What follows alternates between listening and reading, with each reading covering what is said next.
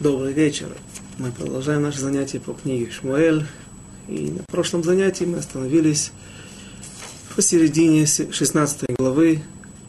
Как раз тот момент, когда перед пророком Шмуэлем впервые предстает Давид, будущий царь народа Израиля, тот человек, от которого произойдет династия, дом Давида, от которого в будущем произойдет Машиах, Безрат Ашем, Бимхира Биямейну. Вспомним вкратце то, о чем мы говорили в конце прошлого урока, на чем мы остановились. Царь, э, пророк Шмуэль пытается найти среди сыновей Ишая из города Бейтлехема, пытается найти того, кого нужно помазать на престол, то кого Всевышний э, то, кого Всевышний хочет э, установить на престол вместе царя Шауля, и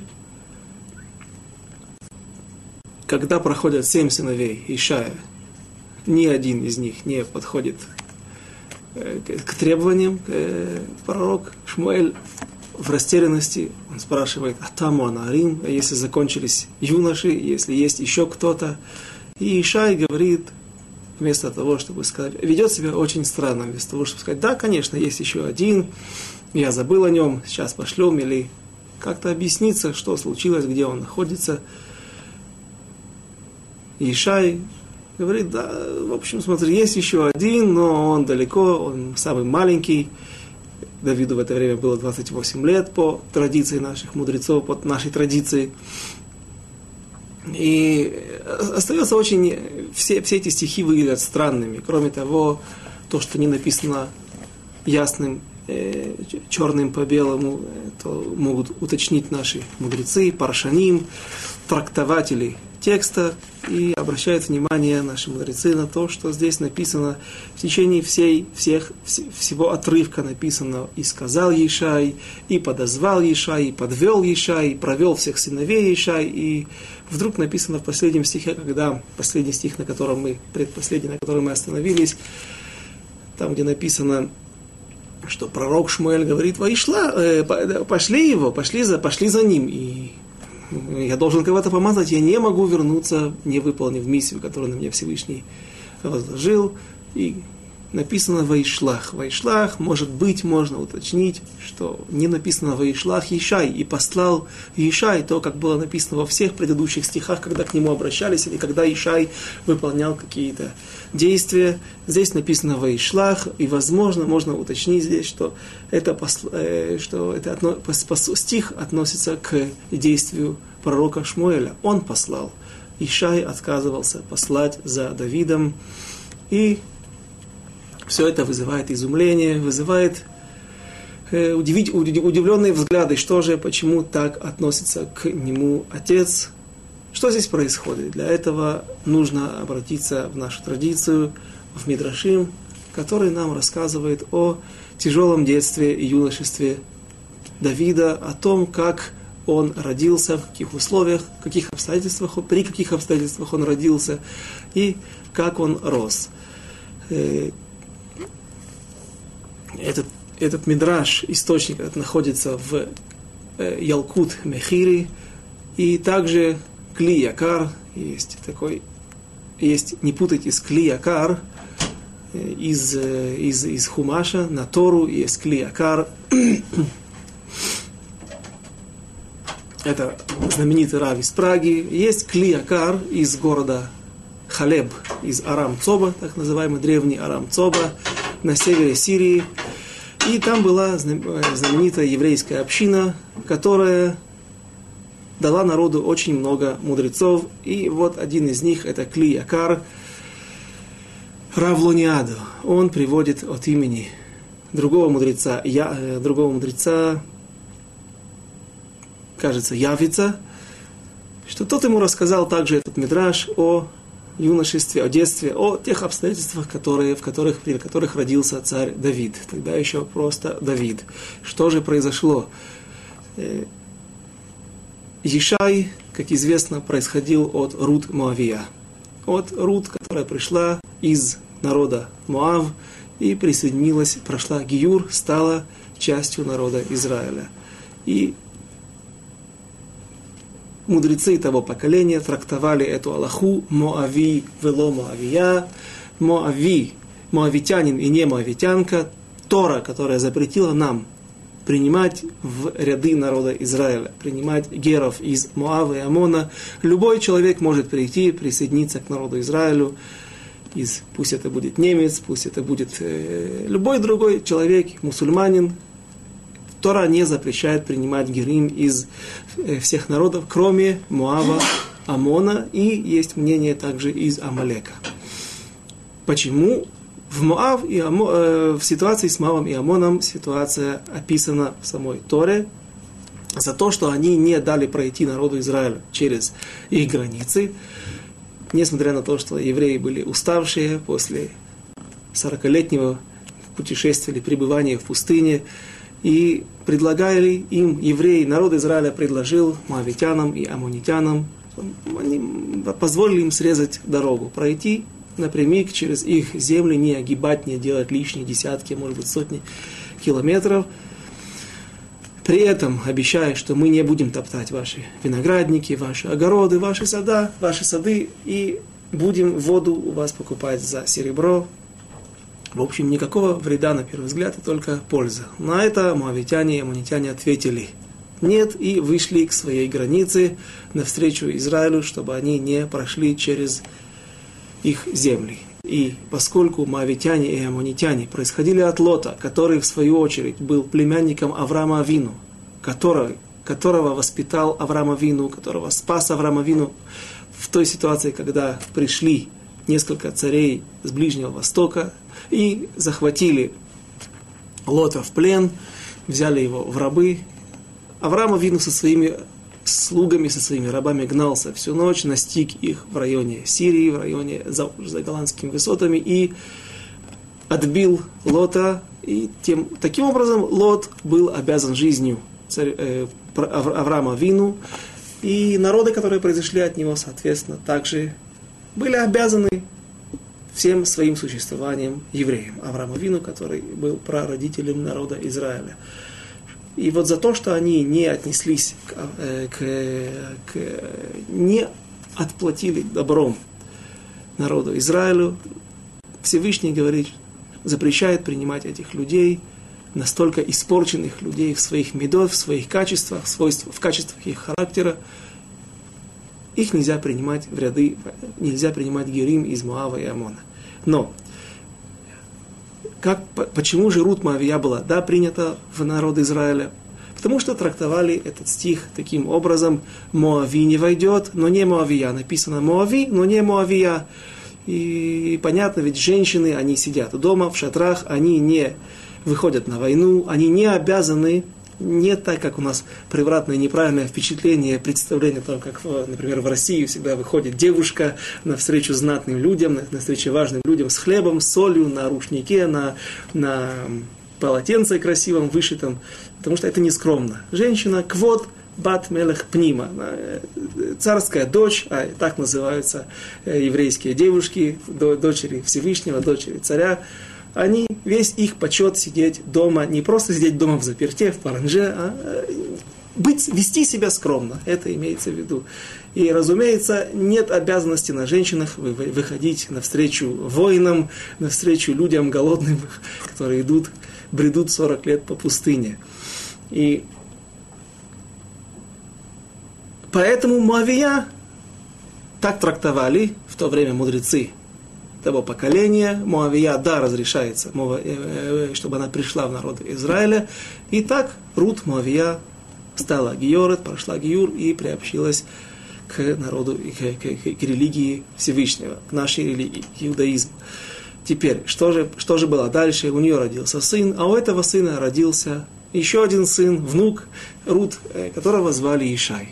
И вот прошло время, прошло несколько поколений, и появился человек, появились люди, которые, как говорят в кавычках, мир не без добрых людей, которые стали оспаривать правила, которые трактовал муж Рут, тот, который э, женился на ней, от которого произошел, произошел род Машиаха. Э, наши мудрецы приоткрывают нам завесу немножко раньше, до того, как вступает этот человек, появляется впервые в, в, в строчках пророков, среди пророков. Этот человек был никто иной, как Доика Адуми. Все тот пресловутый Доик Адуми, о котором сказано, что он один из нескольких людей, которые потеряли будущий мир. Нет у них части в будущем мире. И Доика Думи начал оспаривать эту Аллаху. В будущем, в недалеком будущем, через один-два урока мы будем заниматься этим вопросом, что же он, какие были его таанот, какие были его утверждения против правильности трактования. Э, забегая вперед, скажем, очень простая логичная вещь, написано в, та, также в Торе, да, мамзер не войдет в, в общину израильскую, в общину Израиля. Ну, написано мамзер, тоже мужского рода, так можно трактовать. Мамзера не мамзерет, а не байструки, не, не та, такая же женского рода. Э, и, и на самом деле мамзерет также запрещена войти, чтобы она вошла в народ Израиля. Ну, так почему же мы там трактуем Моавия, Моавива, а не Моавия, а здесь мамзер и также мамзерет. Это одна из, одно, одно из утверждений Доега Думи.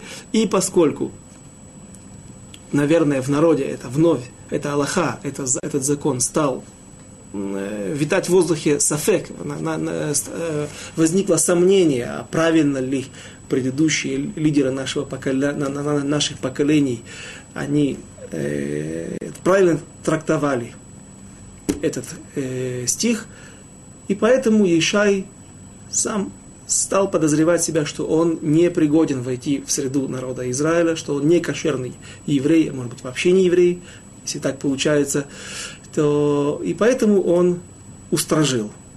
Устражил по отношению к себе, он оставил, так говорит Мидраш, который, еще раз напомню, э, Ялкут Мехири, очень сложно было его найти. История невероятно известная, знают ее все, на всех уроках ее рассказывают, на всех лекциях. Это одна из центральных линий э, о жизни в, в стихах царя Давида. В Таилим царь Давид говорит в 69-м Мизморе, в 69-м псалме, Музара и телехай, венохрили бней ими.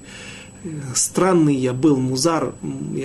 Сегодня мы понимаем слово музар как э, странный. Но на самом деле, если открыть конкорданцию и посмотреть слово музар, один раз встречается в Танахе. Ни в Торе, ни в пророках, ни в Писаниях больше нет этого слова. И наши мудрецы трактуют, что царь Давид зашифровал здесь слово мамзер. Мамзер был я для своих в глазах своих близких и чужим, нохри, чужим изгоем был я для сыновей моей матери. И если скажете, ну, написано музар, а не мамзер, так для этого я начал объяснять, что музар, слово практически не встречается. Возможно, что слово музар сам Давид, сам царь Давид его придумал. Я эти, пока что не исследовал эту тему. Единственное, что я нашел, наткнулся на этот факт, что это слово больше не встречается нигде. Сегодня, возможно, после царя Давида мы его употребляем даже в обыденной жизни. Музар странный.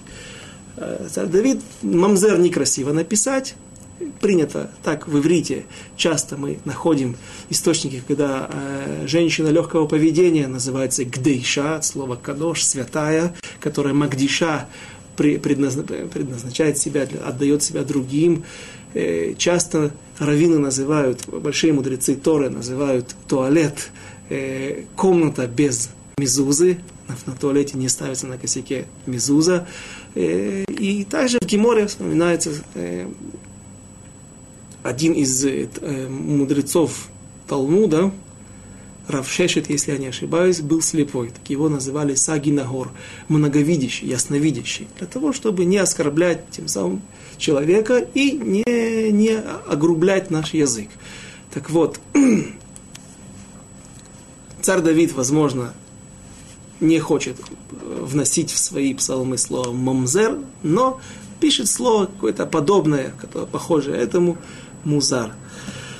Также есть много еще стихов, в которых царь Давид вспоминает с грустью те времена, когда он был странным в глазах своих братьев. Но как до этого дошло?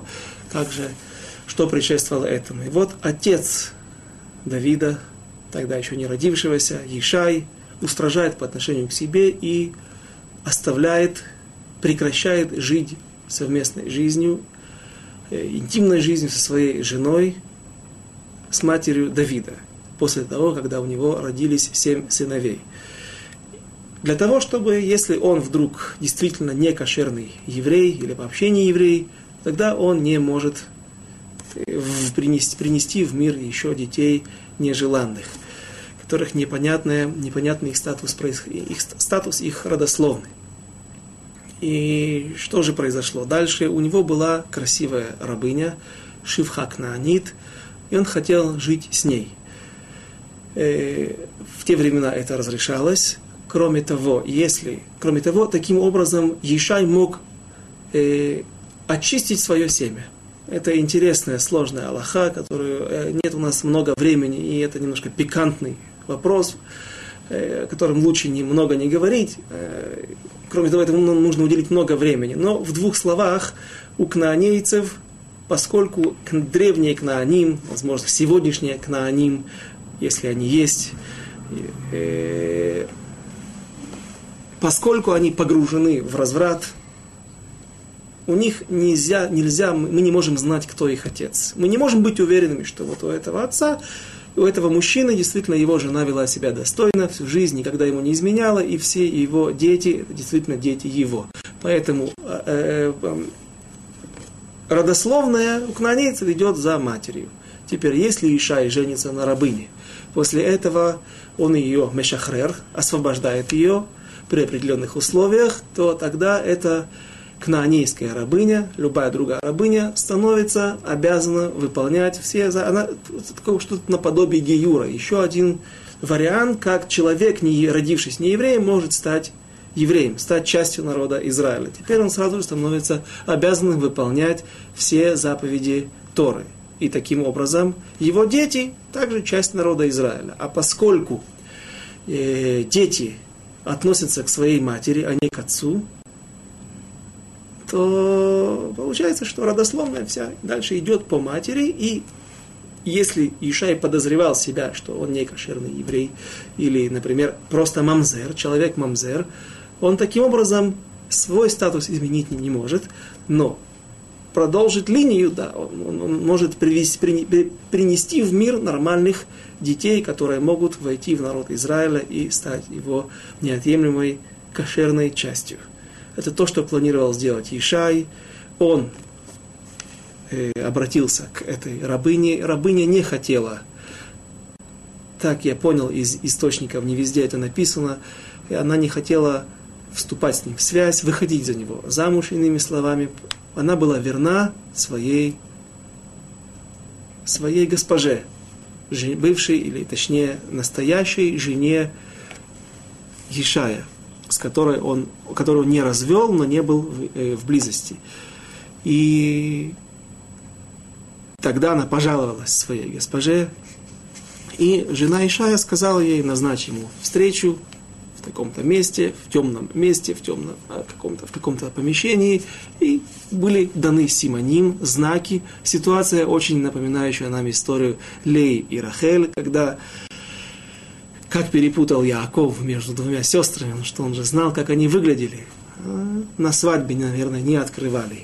Как сегодня есть э, деталь во время свадьбы. Гинума приподнимают э, вилу, ну, какую-то часть э, убора э, головного невесты, часть ее, ее одежды. Возможно, в древние времена, наверное, этого не делали. И Яков думал, дал какую-то безделушку, какие-то симоним, какой-то знак э, с Леи, Рахели. Рахель, пожалев свою сестру, отдала это Леи. И Яков, увидев, что в руках у Леи находится этот знак, не заподозрил подвоха, и поэтому только утром, когда он посмотрел впервые в лицо своей жены, он обнаружил, что это Лея, а не Рахель. Подобное произошло здесь праведница, рабыня, кнаанейская рабыня, которая, по-видимому, была праведница, она пожалела свою госпожу, отдала ей знаки, или те знаки, при каких условиях должна быть встреча, и, и тут нужно также добавить, тот, кто не знает, чтобы не, не, не появилось какого-то неправильного мнения, э, в древние времена разрешалось тремя способами осветить женщину себе, не только как сегодня.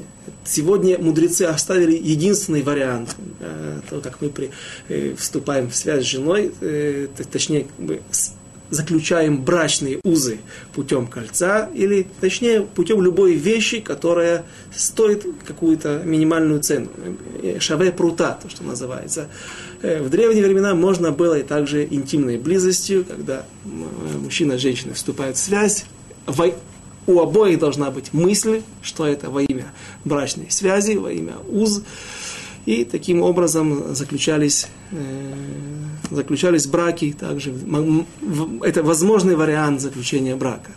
И пришла вместо рабыни на жена Ишая, это была связь разрешенная, связь кошерная, потому что она была не разведена, она была его женой, и от этой связи она вступила в связь, она вступила, извини, она, она, она вошла, в, э, в, она забеременела, и родился Давид. Разумеется, на, через уже несколько месяцев увидели, что она беременна, и начали подозревать, что она изменила мужу, и когда муж пришел с претензией, а за это женщина могла быть наказана смертной казнью, Э, что произошло, она объяснила ситуацию, и пусть у Ишая не было доказательств четких, а никто не мог привести доказательств, потому что э, нет здесь, не могут быть свидетели при такой ситуации, никто не знал, что же там действительно было, и поэтому, когда, наверное, он не смог поднять руку на свою жену, не смог отвести ее в суд, потому что не было четких доказательств, что она изменила, с другой стороны, не было четких доказательств, что была было то, что было, и поэтому Давид рождается в обстоятельствах очень тяжелых, когда все, все его рождение окутано подозрением, окутано подозрением в том, что мать его изменила, один из самых страшных грехов, который может быть, что он мамзар. И поэтому такой ребенок был нежелан. Его отправили в пустыню, в иудейскую пустыню, Нужно также добавить здесь, что пустыня э, в Мидбар, в, э, святом языке, это слово не соответствует пустыне русской, э, в русском языке. В русском языке пустыня – это место как Сахара, как Каракумы, где практически ничто не растет, практически ни, никто не водится, не живет, место, где нет воды и нет нормальных условий для жизни. Мидбар в, еврей, в, в святом языке – это место, где действительно нет много людей, место очень незас... место незаселенное, где есть мало воды, но есть какая-то скудная растительность, и там можно пасти скот, и там именно в иудейской пустыне пас свои стада, стада свои, своего отца Давид, и, наверное, многие стихи в псалмах царя Давида, полные грусти, полные одиночества, когда он чувствует, что он, когда мы можем почувствовать, что он э, ощущает себя единственным, нет никого, в Ави, в Ими, Азавуни, отец и мать меня оставили, и только Всевышний вместе с ним, царь Давид. Многие эти стихи наверняка написал до того, как он стал царем. Безраташем, это мы будем разбирать, если дойдем до псалмов царя Давида, до этих уроков. И все это длилось. Так он вырос. Его никуда не приглашают на семейные торжества, на праздники. Он живет в одиночестве, в пустыне, изредка видясь со своими близкими, которые не видят в нем достойного родственника. И вот до этого момента продолжался этот кошмар в жизни царя Давида, когда Ишай, не желая приглашать его, Давида, на церемонию помазания нового царя, все-таки вынужден позвать, или же это Шауль, сам пророк Шмуэль, извините, послал сам за Давидом. И вот когда он предстает перед пророком Шмуэлем, то в глазах всех это было, эта церемония э, э, была очень удивительной. Мы закончили на стихе, успели прочитать в прошлом на прошлом занятии стих,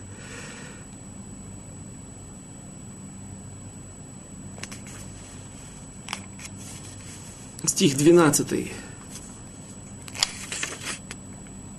Ваишлах, ваишлах, ваявиэгу, вегу адмони, им яфейнаим, ветов рои.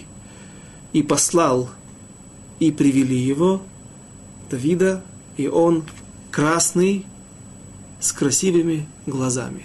Пишут здесь румяный, по нашей традиции, мудрецы, красный, это означает или человек с красным оттенком кожи, смуглый, или же рыжий. Так принято также считать, что царь был рыжий, но, наверное, более правильно, более точно говорить, что он был краснокожий. И что, какие мысли, первые мысли, которые промелькнули в глазах, в голове, извините, в голове пророка Шмуэля, это убийца. Когда он увидел, что он красный, Исав, его цвет также был красный, человек, символ, означает, что его символ будет меч, его символ будет кровопролитие. И Всевышний, уловив эту мысль в голове пророка Шмуэля, ответил ему, да, ты прав, он родился под созвездием, возможно, под созвездием Марса, под знаком Марс, планеты Марс, но и значит, что он будет проливать кровь. Но обрати внимание, посмотри на него глаза. Яфе Эйнаим. Он адмони, он красный, но он с красивыми глазами. И трактует наши мудрецы, написано в Торе, что есть только, я, я нашел, приведу несколько стихов в книге Бамидбар, в 15 главе, стих 24, написано «Вегая имме эйнай гайда насалиш гага». И вдруг, если что-то произойдет с глазами эйда, общины. Что такое эйда? Эйда – это община, общество, 10 человек. Также трактуют, эйда называются мираглим, э, э, разведчики, которые сказали клевету на землю Израиля. Но эйда здесь имеется в виду судьи, наш Сангедрин. Если что-то то если по недосмотру общины так переводят, вот, что-то скроется от глаз э, э, судей, то, иными словами, если они ошибутся, если вдруг произойдет ошибка. И также в Шира Ширим, в четвертой главе, в первом стихе пишет Яфа от э, красиво, как, как прекрасно ты, подруга моя, голуби очи твои, эйна их йойним.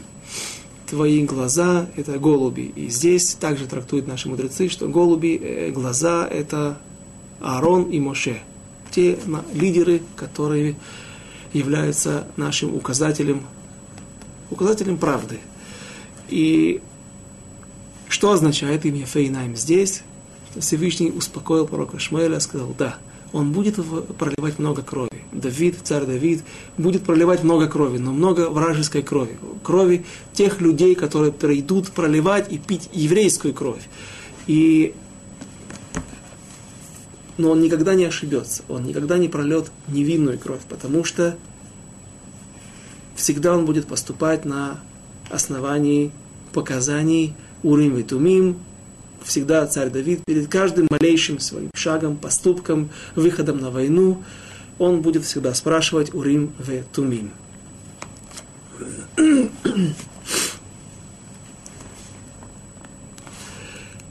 Что можно также добавить в, э, к качествам и свойствам царя Давида. Э, в будущем мы будем много останавливаться на этом. Мы будем в разных ситуациях видеть, в различных ситуациях рассматривать его поведение и э, увидим его величие. Но, э, у царя Давида, так рассказывает Вавилонский Талмуд, у царя Давида были часы приема э, людей, приема для народа Израиля. Каждый мог записаться с вопросом и стать в очередь и показать царю Давиду этрог, посмотри, Рэбе, посмотри, если он кошерный этрог или нет, если я купил достаточно хорошую вещь, любые вопросы, и царь Давид, у него было достаточно всегда терпения для всех, и никогда он не говорил, что у вас нет равина в вашем районе, в вашей синагоге ближайшей, почему нужно идти и досаждать царю с такими глупыми вопросами. Царь Давид с гордостью говорит о том, что Э, его руки вымазаны в, крови, э, э, в водах, которые отходят у женщины перед родами.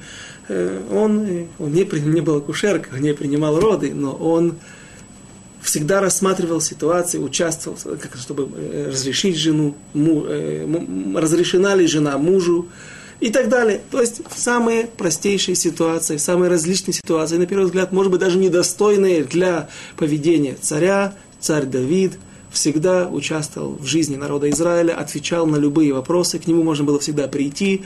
И именно такого пастыря, именно такого человека, такого лидера для себя выбрал Всевышний. Также рассказывает Мидраш о том, что царь Давид, когда пас в одиночестве в иудейской пустыне стада, своих, э, стада своего отца, то он, когда подходил, подводил людей к людей, извините, животных, свои стада к э, лугам, на которых была сочная трава, он сначала первую очередь выпускал молодых, молодые особи. Почему? Более крупные самцы, более старые, крепкие, повидавшие в жизни много особей, они обладали более мощными губами, челюстями, более лучшим, приспособленным, э, более, более усовершенствованным, наверное, э, пищеварением. И если они срезали бы верхнюю часть, сочную часть травы, то тогда молодежи она не доставалась бы. И тогда молодежь была вынуждена срезать часть более грубой травы или даже вытаскивать из земли коренья. И это, кроме того, что им было тяжело их пережевывать, также было тяжело переваривать потом. Поэтому царь Давид выпускал сначала молодежь, сначала юных самцов, юных самок. Они срезали верхние края травы и таким образом э, насыщались. Потом он выпускал следующее поколение по возрасту, и в конце он выпускал самых старых, самых крепких самцов, самых крепких, самые крепкие особи, которые могли как раз выдергивать и коренья, и есть э, ту часть травы, которая, ту часть э, поросли, которая были ближе к земле, пусть она и грубая, но для их пищеварения, для их челюстей, для их зубов это было не страшно. И когда Всевышний увидел, как ведет себя Давид, как ведет себя человек, который заботится о каждом животном, он сказал, так, такой пастырь, такой лидер нужен моему народу, который будет заботиться о разных слоях населения, в соответствии с их уровнем, в соответствии с их потребностями и возможностями. Это те небольшие моменты, а, на которые обращают наше внимание мудрецы о царе Давиде. Почему же он удостоился той чести быть лидером народа Израиля? Почему Всевышний выбрал, выбрал именно такого лидера?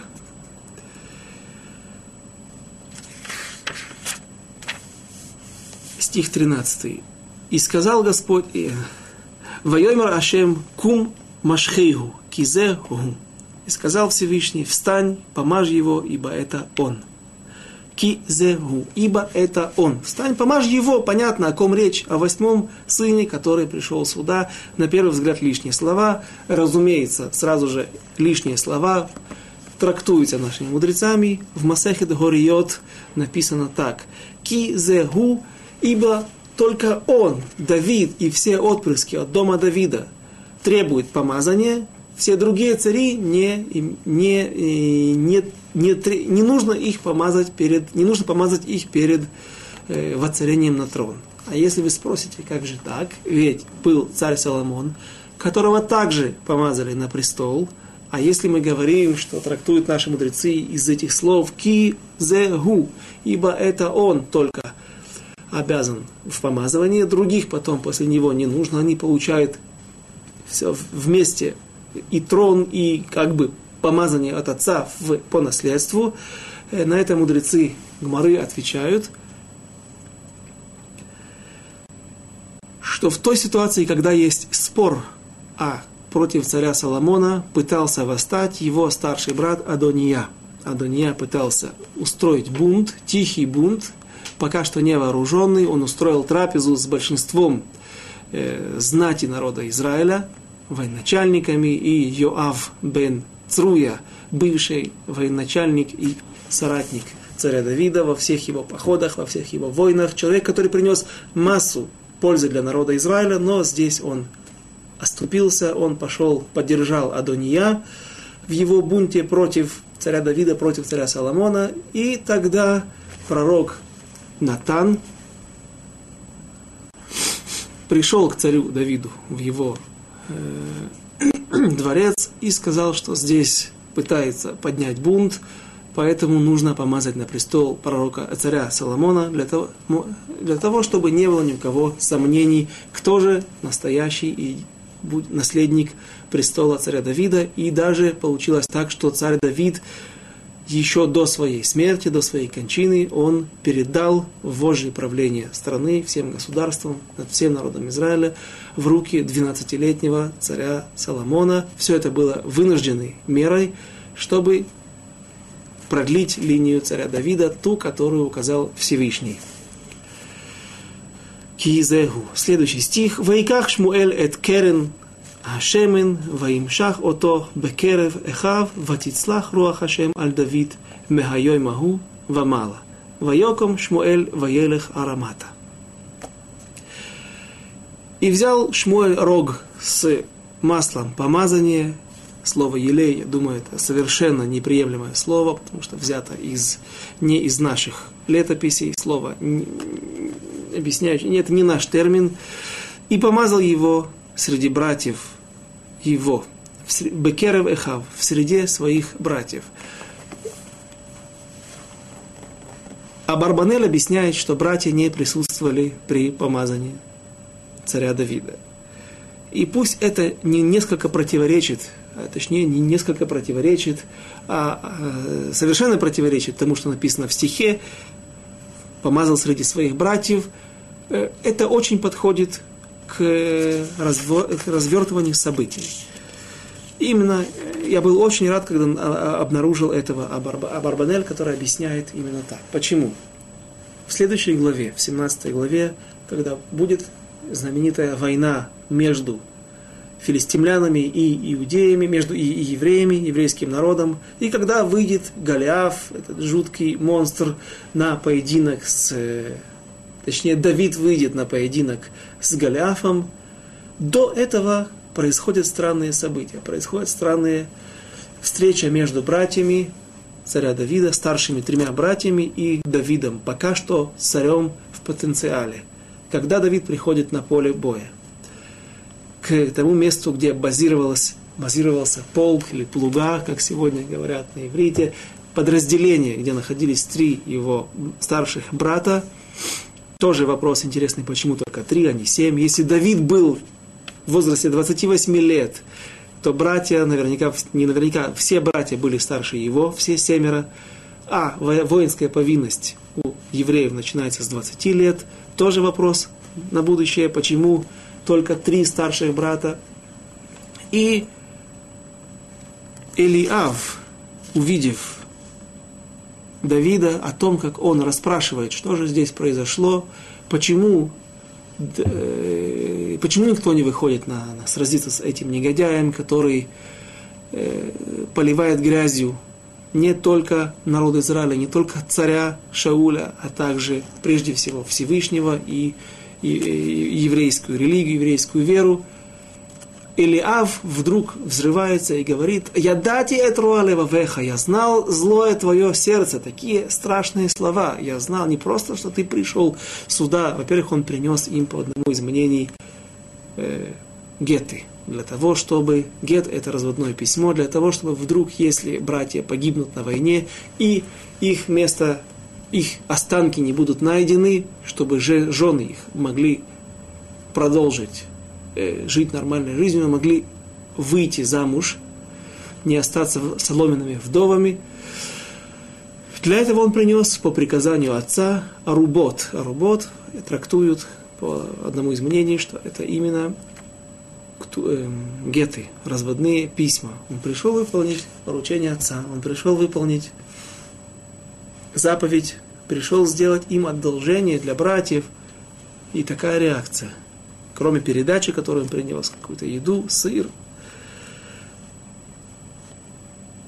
Как человек, зная, будучи сыном великого мудреца, а мы уже упоминали о том, что Ишай отец царя Давида, не выходил без Шишим рыбоби ихлу, ахлус, ахлусия, без сопровождения десятков и сотен тысяч людей, не выходил из дома и не возвращался в дом. То есть человек настолько был популярный, по-видимому, был величайший мудрец народа Израиля, что его за ним все время шествовали, огром, шествовали огромное количество его э, э, огромное количество народ, из народа Израиля.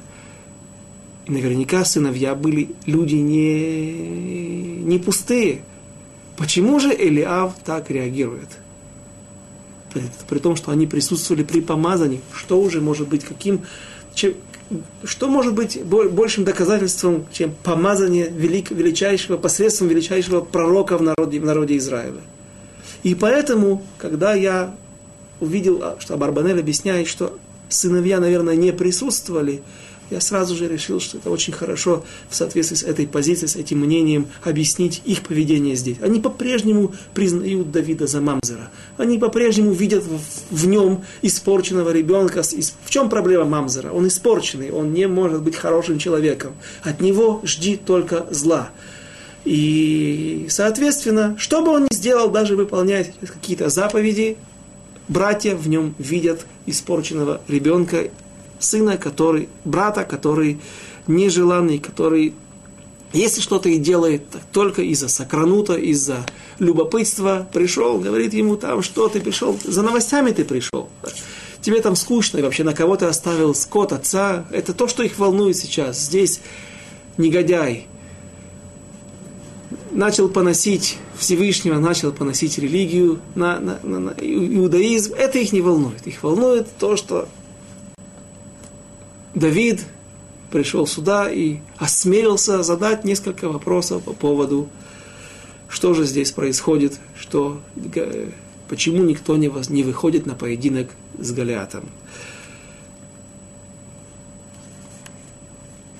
Закончим 13 стих. «И помазал его среди братьев, и снизошел Дух Всевышнего на Давида с того дня и позже». Стих 14. Верох Ашем Сара Меим, а извините, мы не дочитали, а и встал Шмуэль и пошел в Раму. Шмуэль вернулся в Раму, тоже интересный момент. Пророк Шмуэль, если мы вспомним, как он реагировал на помазание первого царя народа Израиля, царя Шауля, написано, что он его помазал и воешак, и поцеловал его. Это Всевышний не приказывал, но, как говорит Сфорна, если я не ошибаюсь, там в 10 главе пророк Шмель добавил что-то от себя. Сейчас, когда Всевышний дает тебе возможность выполнить заповедь, и даже он не накладывает на тебя обязанность поцеловать, относиться с особой любовью к новому царю. Он поцеловал, говорит Сфорна там, как целует Сефер Тора. Теперь это стал святой вещью. Это не просто царь, это не просто человек, который также обладает, выполняет роль царя. Это что-то особенное, это э, что-то от Всевышнего, как Сефер Тора. И также мы приводили там Мошера Бейну, который наверняка, Моисей наверняка мечтал и думал о том, чтобы его сыновья стали его наследниками и стали лидерами народа Израиля. Что же говорит Всевышний? Всевышний Меахзевото, Всевышний разочаровывает Моше Рабейну и говорит ему, возьми Йошуа. Йошуа, он настоящий ученик, он не выходил из Огеля, из шатра, он полностью все перенял от тебя, принял от тебя всю Тору, поэтому встань и помажь его. И написано, я не помню, что там он добавил, кажется, он, мы это приводили, э, не одной рукой, а двумя руками. Они возложи руку свою, он возложил на его голову две руки. Всевышний сейчас сказал, пусть это, может быть, не находит милость в моих глазах, пусть я бы хотел сделать это иначе, но если Всевышний сказал, это заповедь, сейчас я выполняю эту заповедь с особой любовью, потому что Всевышний так сказал. И здесь мы этого не видим. Царь Давид помазывается на престол при странных условиях, при присутствии нелюбящих его родственников. Теперь Ешаю становится понятным, что же произошло там действительно в ту ночь, когда жена была подмена, рабыни на жену, то, что утверждала, наверное, его жена. Теперь он увидел, что если пророк пришел помазать, пророк, признанный пророк, так наверняка этот сын чистый, этот сын кошерный. Но при этом он уходит, уходит развернувшись, не, поцеловав, не сказал Мазальтов, потому что мы знаем в начале этой главы, в начале 16 главы, когда мы ее начали читать, говорит Всевышний Адматай Ата Мит Абель, до каких пор ты будешь горевать о Шауле, ведь я его отверг. Пророк Шмуэль горюет о Шауле, и поэтому нет такой теплоты. И как прекрасно описали в, в, в Мидраше, точнее это также находится в Вавилонском Талмуде, наши мудрецы, слова, которые евреи, которые молятся во время праздника, во время Роша Ходыш, на новомесячья, каждый знает эти слова, они у каждого в устах хорошо звучат. Ой дехо они тани, ватигили лишуа, эвен муасу абойним, ой сай рош пина, хайта рош пина, Меэт Ашем Айта Зот, и нефлат бейнин. Сейчас мы все переведем. Э, каждый из этих четырех строк наши мудрецы вкладывают в уста всех четырех сторон присутствующих при помазывании царя Давида. Тут получается, что, по мнению Гимары, братья, да, присутствовали при помазывании Давида, не, как э, говорит об этом Барбанель, «Ой дыхак они тани». Я благодарю тебя, возблагодарю тебя Всевышний за то, что ты, Анита, это слово Ания, ответил мне, и наши мудрецы трактуют, читая не Анита, а Инита, Инуй, Инита, ты мне предо... ты доставил мне столько страданий. Я родился при таких тяжелых условиях, но все было не напрасно. Ты, может быть, благодаря этому я стал лучше. Я задумывался о, о, о смысле в жизни задумался больше о Всевышнем и исправил лучше свои качества, качество характера, и поэтому Давид благодарит Всевышнему, а именно Давиду в уста вкладывает эту строчку. Благодарю тебя, Всевышний, за то, что ты доставил мне столько страданий. Теперь я понимаю, ради чего все это было. В Атигиле Лишуа, и было и стало, стали эти страдания мне избавлением. Эвен Моасуа Боним Хайтали Рош Пина, ответил Ишай, Следующая строчка принадлежит, принадлежит устам Ишая. Эвен Маасу Абаним. Эвен тот краеугольный камень, который стал краеугольным камнем, одним из краеугольных камней народа Израиля. Царь Давид, дом Давида, род Машиаха. Эвен Маасу, сыновья презрели. Маасу от слова маус, неприятный, противный. Камень презрели сыновья Айтали Рошпина, он стал краеугольным камнем народа Израиля. Э, та Гмара в Вавилонском Талмуде, которую мы уже сегодня приводили, или еще не приводили, э, то приведем ее позже, там говорится о том, что Давид э, был, когда он находился в, в Бейт-Мидраше, это Масехет Горейот также, то он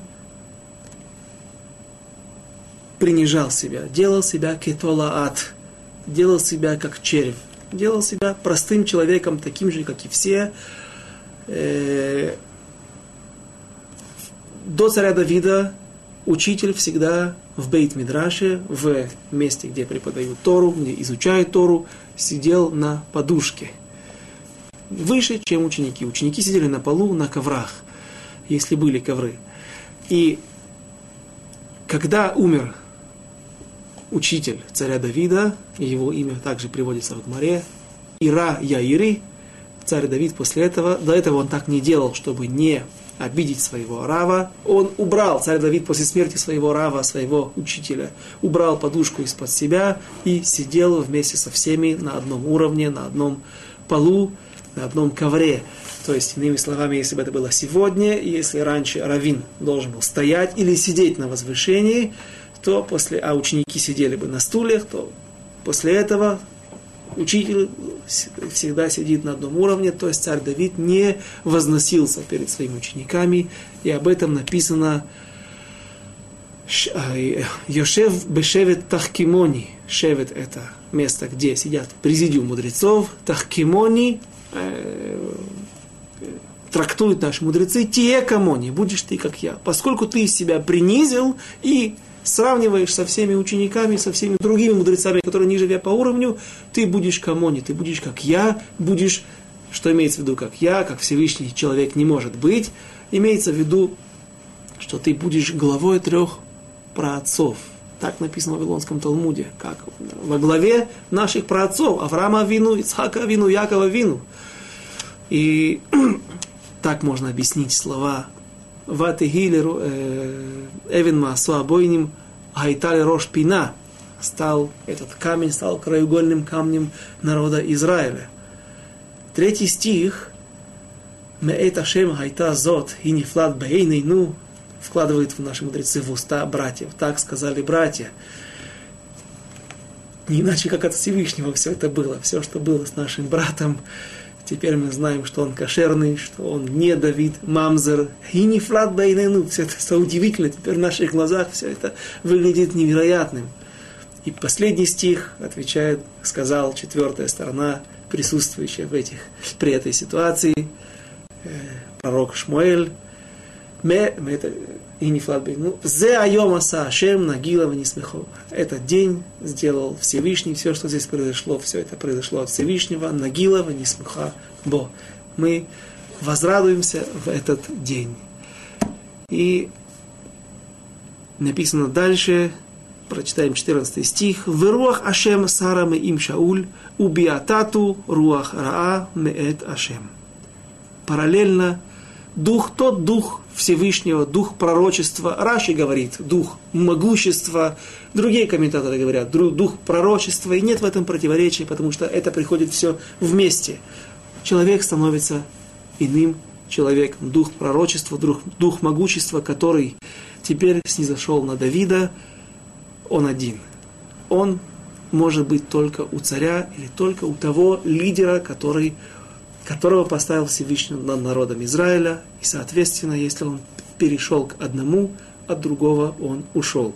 Царь Шауль был смещен со своего престола, но только сейчас, когда новый, ему пророк Шмуэль пророчествует, говорит о том, что Всевышний от тебя развернулся в предыдущей главе, но пока что он чувствовал себя в том же состоянии того же духа, который снизошел на него во время первого помазания между пророком, э, а, посредством пророка Шмуэля. Теперь же он почувствовал, что дух от него ушел.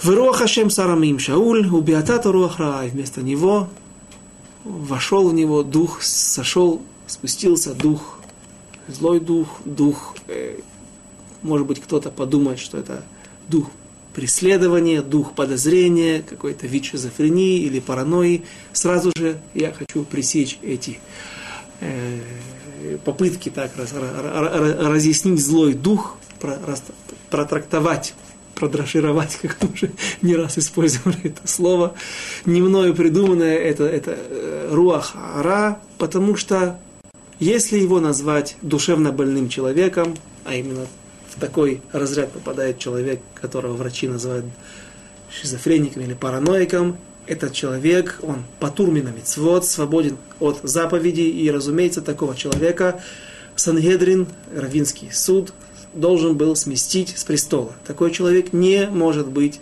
царем. Мы видим, что царь Шауль еще какое-то время вводит народ на войну, его слушаются, за ним идут, и я слышал хорошее объяснение для того, чтобы объяснить, что же такое, что произошло с Шаулем. Объясняет так, что его право выбора, возможность права выбора стало намного сложнее. Ему тяжелее теперь было выбирать между добром и злом. В каждом из нас живет Ецарара, Ецаратов. Э, я думаю, что это, наверное, больше к урокам Рава Кушнера, воспитание детей и и шлом байт. Каждый знает, что есть в, наш, в нас, в каждом есть дурное начало и хорошее начало. И всегда мы стоим перед выбором, когда человек стоит в Маколете или в супермаркете, и вот он думает, что же, какой сыр взять подешевле, точнее, по, по, по, пожирнее, он, он вкуснее, или же взять подешевле, по, по, извините, менее жирный, но более полезный, но не такой вкусный при этом. Это всегда мы стоим перед выбором в каждой вещи. И, наверное, чаще у всех из нас э, будем так надеяться, мы чаще берет вверх лучшая сторона. Так вот, теперь так объяснял объясняет Равьосиф Миллер, он говорит, что теперь у царя Шауля его возможность выбрать лучшее, выбрать хорошее, а не плохое, затруднилась. Это, это и есть тот дух, тот дурной, злой дух, который Всевышний на него послал, зачем Всевышнему нужно было посылать, почему он не послал ему сразу же какую-то смерть, ту войну, на которой он погибнет от филистимлян, объяснение такое, что, возможно, ему еще дано было право, возможность исправиться, но право, и точнее силы, душ, ду, ду, духовные силы были уже не настолько сильны.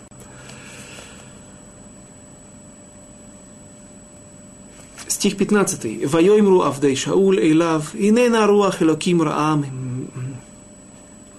меваитеха. И вот сказали слуги Шауля, вот дурной дух посещает тебя. Следующий стих. Вайоймер на адойнейну עבדיך לפניך יבקשו איש יודע מנגן בכינור, והיה בהיות עליך רוח אלוקים רעה, וניגן בידו וטוב לך.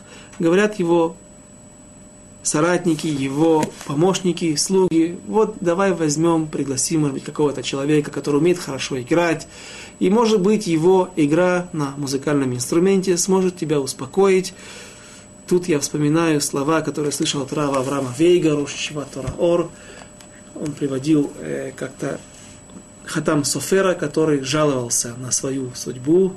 На самом деле судьба была, дай Бог каждому, э, как у Хатам, дай Бог каждому, каждому свое. Но Хатам Софер, будучи великаном, великим человеком, величайшим из людей в своем поколении, он жаловался на то, что у него нет слуха, и он не умеет хорошо, ленаген хорошо э, петь песни и э, исполнять какие-то мелодии. А почему? Ну, какая разница? Мало ли, что ты еще не умеешь в этой жизни. Хатам Софер, когда овдовел, его брат его жены, который до этого содержал его, он, он, он не, мог, не, мог больше его, не, не мог больше его содержать, он разорился. Также э, Хатам Софер пытался быть закройщиком, раскройщиком, пытался стать шнайдером, шить что-то. И у него это не получилось. Мы видим, что у Хатам Софера не все получалось в жизни. Потом он нашел себе парносу и смог остаться в лоне Торы, изучать Тору и стать, продолжать быть мудрецом Торы. Но почему он именно здесь переживал, что нет, он не умеет играть, не умеет хорошо исполнять мелодии, говоря, говорит Хатам Софер, что мир мелодии очень близок к миру чувы, миру раскаяния, миру мир, человек во время какой-то трогательной, какой-то тонкой, дух, очень, очень, очень, очень высокой мелодии, он, высокой в плане духовном, он очень может близко приблизиться ко Всевышнему. И поэтому неспроста приглашают э, слуги Шауля, предлагает ему пригласить найти какого-то человека, который будет играть. И, возможно, посредством именно мелодии будет отдаляться от него злой дух. Э, наше время подошло к концу. Мы бы из Раташем на следующем уроке закончим последние несколько стихов 16 главы, и мы приступим к 17 главе, в которой будет знаменитый поединок между Давидом и Галиатом. Я не знаю, если мы именно в следующем уроке успеем дойти до этого момента и начнем его рассматривать. Тема очень интересная, тема очень глубокая. Как всегда, то много говорят наши мудрецы и трактуют то, что не написано в... Нельзя прочитать в, э, в строках, написанных здесь. И Байзрат Ашем об этом на следующем занятии. До свидания.